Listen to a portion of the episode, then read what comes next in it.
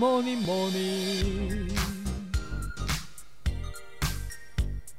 Good morning，大家早安呢！我是营养师杯盖，欢迎收听早安营养。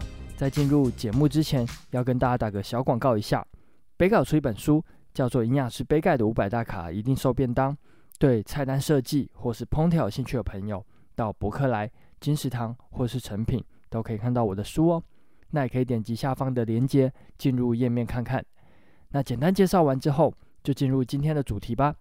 今天要跟大家分享使用纸杯的正确观念。平常会使用到纸杯，大多都是买饮料的时候，不管是饮料店、速食店或是超商的咖啡，都会使用到纸杯。其他像是在自助餐或是餐厅吃饭的时候，也都会使用到。纸餐具跟塑胶餐具相比，其实比较单纯一点，但是常出现的问题会是在纸餐具内层的隔水材质。有的纸餐具内层会上蜡，或是临摹一层塑胶来做防水的动作，否则纸碰到水一定会软掉嘛。那通常上的蜡都是食用的石蜡，然后临摹的塑胶比较常见的叫做聚乙烯。那听到这边，大家可能就知道今天的重点是什么了，就是纸杯虽然叫做纸，但是它还有其他的成分，像是塑胶或者是石蜡来做防水。那这边可能就会有人担心，是不是拿来装水或是装饮料会有问题？那其实纸杯在制造完之后，都会做几个检查，最主要会检查荧光增白剂，这个是一个致癌物，所以不能被检查出来。那再来呢，就会在一定的温度下来测量是不是有重金属或者是塑化剂溶出。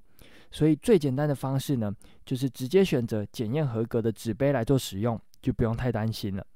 那刚刚有提到。根据纸杯内侧的隔水材质不同，又分成石蜡以及塑胶两种。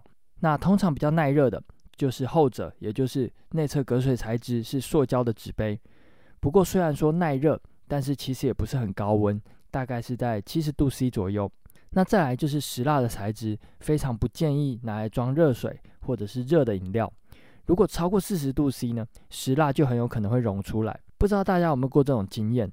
就是在外面吃饭的时候，使用纸杯装热水，结果水的表面浮了一层很像油的东西，那就是温度太高导致石蜡溶出来。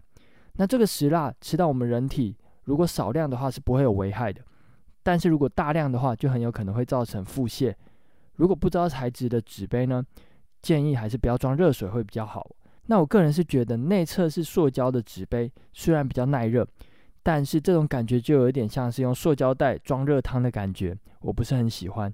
所以纸杯我通常是不会来装热的饮料。那像是纸做的汤杯我也不会使用，还是觉得自己带餐具来做使用的话，会比较环保又健康。那今天早安养就到这边喽，简单的分享两种常见的纸杯，大家在选用的时候呢，可以参考一下，希望可以帮助到大家。那对杯盖的新书《营养师杯盖的五百大卡一定收便当》有兴趣的朋友，快到资讯栏的连接看看。有任何问题或是鼓励，也都欢迎在底下留言。别忘了给五颗星哦。最后，祝大家有个美好的一天。